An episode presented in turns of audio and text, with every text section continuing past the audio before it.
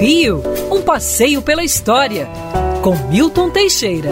Amigo ouvinte, dia 25 de junho de 1892, o Museu Nacional é oficialmente instalado no antigo Palácio Imperial da Quinta da Boa Vista, em São Cristóvão.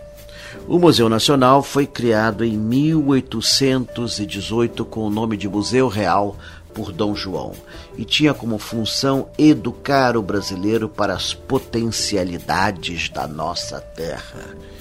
E isso ele fez muito bem. É, engrandecido com doações de Dom Pedro I, que lhe adicionou as múmias egípcias, e Dom Pedro II, que ao percorrer a Europa por duas vezes conseguiu inúmeras peças únicas para o acervo dessa preciosa instituição, o museu já estava bastante inchado quando em 1892 passou para a Quinta da Boa Vista. Lá ficou em paz até 2000 e alguma coisa, quando então houve o infeliz do incêndio que destruiu grande parte do acervo. Como sempre aqui no Brasil, ninguém foi punido, eh, ninguém foi culpabilizado, foi feito um arranjo às pressas e agora está todo mundo dizendo que não se perdeu nada do acervo. Tá, cadê as múmias? Onde é que estão?